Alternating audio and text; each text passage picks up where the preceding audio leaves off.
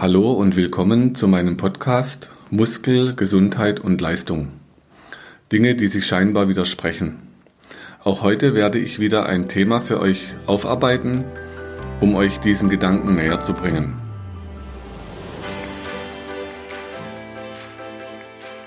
So, hallo ihr da draußen.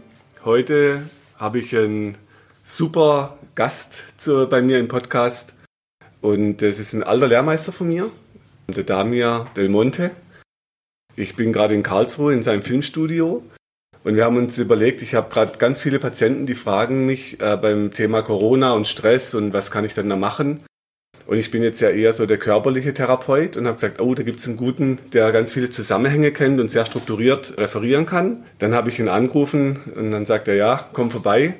Und deshalb hier der Damir für euch wenn du dich gerade vielleicht kurz vorstellst, was du im Moment so machst. Ja, also jetzt, ich glaube, in diesem Kontext vielleicht am wichtigsten ist meine wissenschaftliche Arbeit.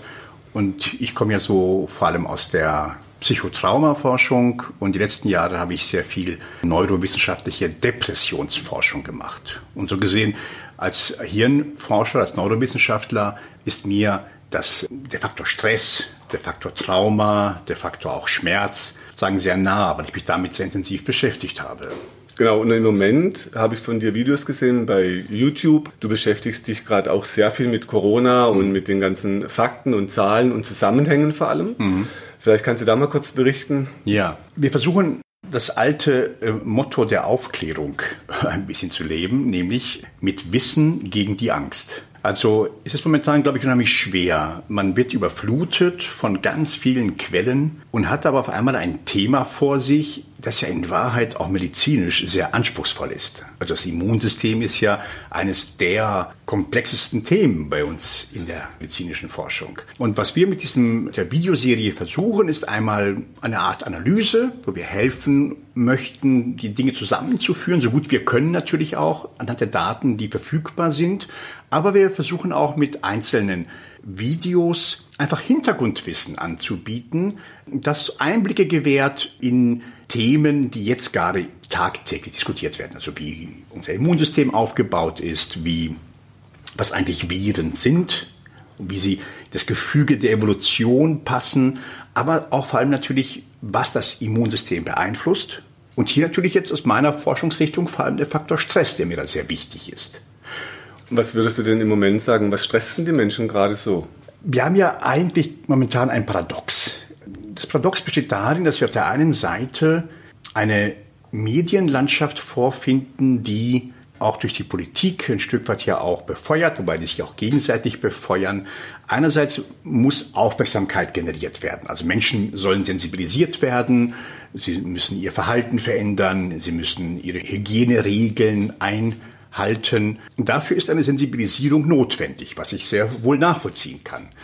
Wenn aber dieser Pegel der Aufmerksamkeit extrem hochgefahren wird, also indem man zum Beispiel bei der Darstellung der Krankheitsverläufe vor allem die schweren Verläufe thematisiert, vor allem die Worst-Case-Szenarien immer wieder aufruft, wenn man in der ersten Welle schon die zweite Welle antizipiert, dann haben wir nicht eine Steigerung der Aufmerksamkeit, sondern dann haben wir ein Versetzen in Panik und Angst. Und es ist auch spannend, wenn man heute die Zahlen hört in Nachrichten, Tagesschau, wie die jetzt präsentiert werden gegen den Anfang. Hm. Also jetzt werden die schon in der gleichen Farbe präsentiert, dann kommen jetzt zuerst mal die Genesenen, dann erst die Gestorbenen. Mhm. Das heißt, sie, also hat sich wie verändert, mhm. dass man vielleicht auch ein Stück weit aus diesem Panikgefühl die Leute wieder rauskriegt. Das wäre schön, weil bei aller, also wir müssen natürlich vorsichtig sein, wir müssen natürlich Sorgfalt walten lassen, aber was wir nicht tun sollten, ist Menschen in einer Art Dauerpanik zu halten. Weil gerade im Kontext des Immunsystems ist ja genau das extrem kontraproduktiv. Und das meinte ich vorhin mit Paradox. Wir wollen auf der einen Seite sensibilisieren, aber was momentan geschieht, ist ja mehr als nur Sensibilisierung. Was wir momentan haben, ist ja auch eine Art von ständiger Bedrohungssituation, die konstruiert wird und die antizipiert wird. Und wenn ich dann Menschen in eine Art von fast Ohnmacht versetze, also das Bild, was momentan ja so ein Stück gezeichnet wird, ich überspitze ein wenig, aber ich denke so von, von, von, von der Tendenz her. Wir haben so das Bild momentan, der Mensch ist diesem Virus irgendwie ausgeliefert und die einzige Chance, die wir haben, ist, es muss der Impfstoff her oder eine antivirale Therapie. Aber was mache ich damit? Damit schaffe ich das Bild eines handlungsunfähigen Menschen. Und dabei wird etwas völlig außen vor gelassen, nämlich die effizienteste Art, damit umzugehen, nämlich unser Immunsystem zu stärken. Also wir tun ja fast so, als besäße der Mensch kein Immunsystem und wir jetzt sozusagen nur überleben können, wenn eine antivirale Therapie oder die Impfung kommt. Ich glaube, dass was die Evolution uns mitgegeben hat, was sich in uns entwickelt hat, ist ein hochkomplexes Immunsystem, das sehr effizient normalerweise arbeitet. Damit will ich es nicht geringschätzen, dass wir nach antiviraler Therapie und nach Impfungen streben, aber sollten uns auf das besinnen, was wir naturgegeben einfach besitzen. Und, und darf ich mal aus meiner gerne. Praxis kurz ja. was einwerfen? Und zwar, wenn die Patienten, jetzt bevor die Corona-Krise kam, hatte ich ganz oft Patienten, die fragen mich, was ich von Impfungen halte. Mhm. Das wird halt auch sehr kontrovers diskutiert und inzwischen haben wir die Masern-Impfpflicht in Deutschland, weil die Leute sich eben nicht impfen lassen. Mhm. Und mein, meine Befürchtung wäre jetzt, wir haben dann den Impfstoff und die Leute sagen, nein, ich lasse mich nicht impfen. Weil sie es vorher auch schon nicht gemacht haben. Ja, ja. Momentan ist die Sehnsucht einfach deshalb so groß, weil wir vermeintlich ein neues Phänomen haben. Corona ist nicht neu. Es ist jetzt ein neues Virus. Zwar, aber das Prinzip ist ja nicht neu. Das ist ja etwas, was regelmäßig da ist. Und schon wenn wir uns ein wenig daran gewöhnen, nehmen wir die Influenza. Mhm. Die Influenza bringt ebenfalls sehr, sehr viele Menschen um. Und wie viel, und da können wir uns ja impfen und impfen lassen. Das meine ich ja. Und das tun sehr viele nicht. Genau. Ne? Und was wir aber vielleicht nochmal, wir hatten schon vorhin in der Vorbesprechung, Im genau im Warm-up, habe ich diese Studie schon äh, kurz zitiert. Ja. Vielleicht darf ich die nochmal kurz darbieten jetzt hier, weil ich finde, die sehr schön deutlich macht, was unser Immunsystem eben zu leisten imstande ist. Also es kam zu einem Experiment wider Willen, nämlich auf einem Kriegsschiff, auf einem Flugzeugträger, einem französischen, haben sich ich glaube, fast die Hälfte der Mannschaft infiziert. Das heißt, wir hatten eine Art Experiment wider Willen auf einem geschlossenen, in einem geschlossenen System, nämlich auf einem Flugzeugträger, waren 1000 und ich glaube 81 Soldaten oder eben Bedienstete dort infiziert. Über 1000 Menschen. Aber eben Erwachsene und in der Regel auch körperlich fit. Weil wer dort tätig ist, ist das normalerweise. Also kann man sehr schön sehen, was geschieht mit diesem Virus, wenn das SARS-CoV-2 also auf eine Population von relativ fitten Menschen trifft. Von diesen 1000 und etwa 80 positiv getesteten zeigten 50 Prozent überhaupt keine Symptome. Völlig symptomlos. Aber jetzt kommt's. 48 Prozent zeigten extrem milde Verläufe. Das heißt also, in einer gesunden Population von erwachsenen Menschen was hier ja auch größtenteils Männer waren, deshalb wichtig, weil Männer normalerweise einen etwas schlechteren Verlauf haben, haben trotzdem 98 Prozent keine oder nur geringe Symptome gezeigt. Nur 24 Personen mussten, wenn man so möchte, in einer Art Krankenhaus, also behandelt werden, waren behandlungsbedürftig und nur eine einzige Person von 1080 kam auf die Intensivstation. Eine einzige. Sind 0,0, ich habe es gestern noch ausgerechnet, 0,06 Prozent. Also, und das zeigt, was geschieht, wenn dieses Virus auf eine gesunde Population von erwachsenen Menschen trifft. 98 Prozent haben leichte oder milde Verläufe. Das will ich jetzt nicht quasi als Grundprinzip verkünden, weil klar, das ist dann bei älteren Menschen ganz anders oder bei Immungeschwächten oder bei Risikopatienten. Okay, aber es zeigt trotzdem die Effizienz unseres Immunsystems, wenn man halbwegs sozusagen gesund ist. Und dieses Immunsystem wird eben geschwächt, wenn Menschen in eine Form von Handlungsunfähigkeit versetzt werden. Wenn sie das Gefühl haben, ich kann nichts tun. Ich, ich äh, bin gestresst, da ist ein, ein, eine Bedrohung, aber ich kann sozusagen proaktiv nichts dagegen unternehmen. Diese Form von Ohnmachtsempfinden oder Handlungsunfähigkeit ist das, was unser Gehirn, unsere Psyche, unser Körper schier nicht aushält. und was unser Immunsystem dramatisch schwächt. Und genau das ist die Balance, auf die wir achten müssen. Also auf der einen Seite zwar Sorgsamkeit und Sensibilisierung, ja, aber wenn wir Menschen in eine Art Dauerpanik versetzen oder ihnen sozusagen suggerieren, ihr seid eigentlich handlungsunfähig und müsst euch dem Schicksal einfach hingeben, dann fördern wir genau diese Stressreaktionen, das Immunsystem dramatisch schwächen. Was würdest du denn sagen, dieses Grundgefühl von dieser Panik, wie, wie fing denn das an? Kann das vielleicht durch die Art, wie man dann die Berichte erstattet, dass man halt immer diese äh, Intensivstationen gesehen hat, Vollschutzanzüge, ja. dann äh, immer die Zahlen dazu, so viel steigte, so viel Tote?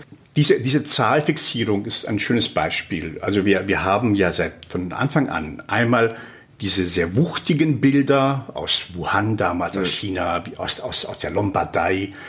Spannenderweise haben wir aus Italien nur, fast nur Bilder aus Bergamo gesehen. Das aber schon drei Gemeinden weiter die Lage ganz anders aussah, wurde dann eben nicht berichtet. Was man medial, ich weiß es nicht, kann man es ihnen vorwerfen, die Leute wollen natürlich auch Quote haben, wollen ihre Bilder verkaufen, wollen auch, und, aber diese Bilder haben natürlich ein, ein verzerrtes Bild dargestellt. Wir mhm. haben natürlich die schlimmsten Verläufe gesehen. Wir haben Bergamo gesehen, wir haben Wuhan gesehen, wir haben Madrid gesehen. Wir haben dann später New York, also die Hotspots gesehen. Mhm. Und damit entstand das Bild einer Normalität am Abgrund, wenn man so möchte. Mhm. Und dann diese Fixierung auf zwei Zahlen. Jeden Tag einmal die Neuinfektionen und die Todeszahlen. Darauf waren wir sozusagen fixiert.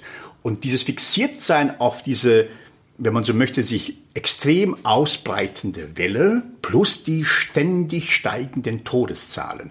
Wenn man dann über Wochen das miteinander verbindet, dann entsteht oder kann natürlich bei Menschen, die da auch etwas empfänglicher sind, das Bild entstehen oder das Empfinden der Handlungsunfähigkeit und der Ohnmacht und der extremen Angst vor diesen Ereignissen. Hm. Was ich jetzt zum Beispiel in der Praxis körperlich leisten kann, wenn die Patienten fragen, ob ich da was tun kann fürs Immunsystem, mhm. dann kann ich jetzt körperlich sagen, gut, wir senken die Spannung auf der Muskulatur, dass die Durchblutung besser wird oder mhm. dass im Bauch der Darm besser durchblutet wird, mhm. ähm, dass mechanischer Druck von der Lunge wegkommt über die Muskelzügel. Das heißt, das kann ich jetzt praktisch leisten in der Praxis. Was würdest denn du als, als Psychologe auch sagen, ähm, was könntest denn du jetzt den Menschen an die Hand geben, was die für mhm. sich tun könnten in so einer Stresssituation?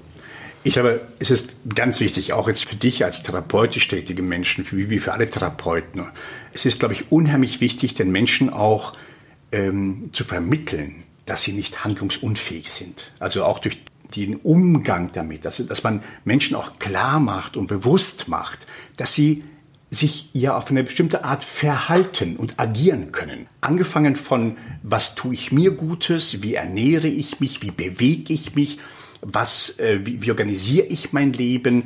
Das heißt, wir sind handlungsfähig. Egal, klar sind wir alle jetzt momentan eingeengt in diesem Spielraum. Das ist keine Frage. Es wäre noch ein eigenes Thema natürlich, wie weit man das ja. jetzt rechtfertigen darf oder nicht. Aber selbst in diesem eingeschränkten Rahmen sind wir nicht ohnmächtig. Aber dies, das ist wichtig, den Patienten mitzugeben. Durch therapeutische Interventionen, aber auch durch die Haltung, die man als Therapeut oder Therapeutin an den Tag legt. Wir sind handlungsfähig. Wir können in einem eng, einem zwar beengtem Raum, aber trotzdem können wir agieren. Und das ist, glaube ich, wichtig, sich klar zu machen. Wir sind nicht ohnmächtig. Ohnmacht ist sozusagen der Feind von Gesundheit und ist auch der Feind von Balance und von guter Regulation. Das gilt es zu vermeiden. Was du gerade beschrieben hast mit der körperlichen Herangehensweise über den neuromuskulären Tonus, über, über Durchblutung, über unterstützt und sollte dann genau diesen Prozess unterstützen von auch, ich bin da, ich bin in meiner Kraft, ich bin in meiner Balance und ich kann agieren. Und ich lasse mich nicht in eine Ohnmachtsecke treiben. Das, glaube ich, ist wichtig, so als Grundhaltung auch den Menschen mitzugeben, dass sie eben nicht ohnmächtig sind. Mhm. Und in Deutschland haben wir ja einen riesen Vorteil. Wir haben keine Ausgangssperre, wir dürfen raus. Ja. Also ich kann den Patienten immer nur sagen, geht raus, bewegt euch an Absolut. der frischen Luft. Absolut. Haltet den Abstand natürlich ein, aber ja. bewegt euch. Das ja. ist gut fürs Immunsystem. Ja. Und es macht ein anderes Gefühl. Ich kann raus, auch mit Kindern. Ich darf mich bewegen, weil Bewegung baut Stress ab.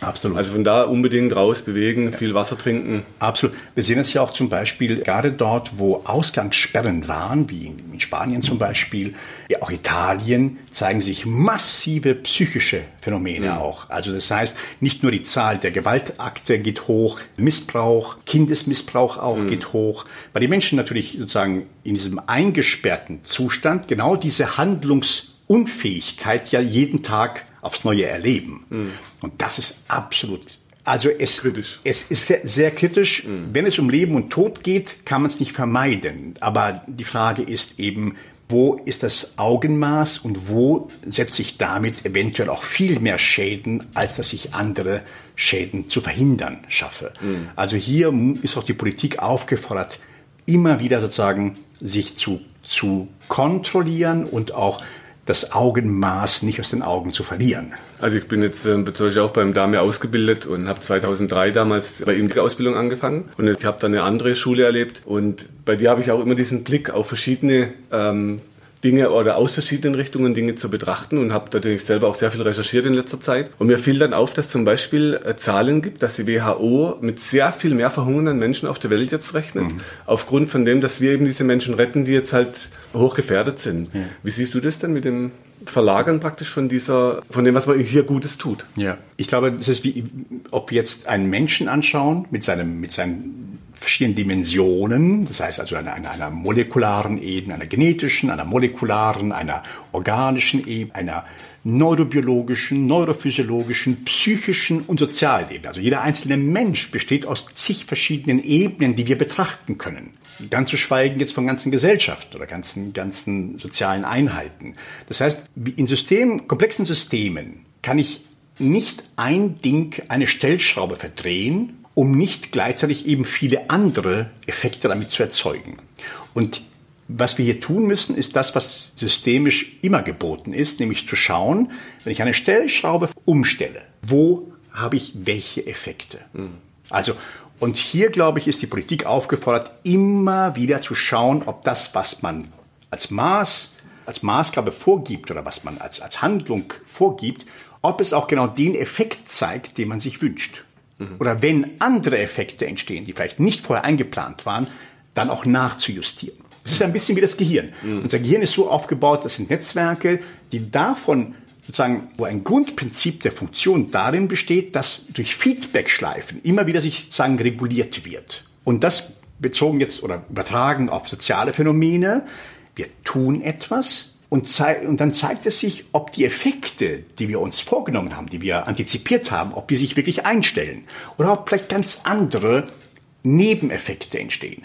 Und das ist mir momentan sicher ein wenig kritisch. Ich sehe, wir haben massive Entscheidungen, also äh, Entscheidungen mit großer Reichweite, aber es fällt gerade sehr schwer, diese Effekte, die daraus erwachsen, auch wieder zu Feedback-Schleifen werden zu lassen und das eigene Verhalten nachzujustieren. Das würde ich mir in der Politik etwas mehr wünschen, dass man diese Feedback-Schleifen viel stärker berücksichtigt. Und ein Beispiel, was du eben sagst, ist, ich habe jetzt gerade für das Video, was wir morgen drehen wollen zur neuen Entwicklung, äh, recherchiert, dass momentan 1,6 Milliarden Menschen weltweit arbeiten, und zwar in Kontexten, wo es keine Arbeitsverträge und keine Absicherung gibt. Denen ist gerade der Job entweder verloren gegangen oder ihre Gehälter wurden um 20 bis 80 Prozent reduziert. Also das heißt, wir reden über 1,6 Milliarden Menschen, die jetzt in eine große Not geworfen wurden. Wenn man jetzt die Familien sich anschaut, die dahinter noch jeweils sich wahrscheinlich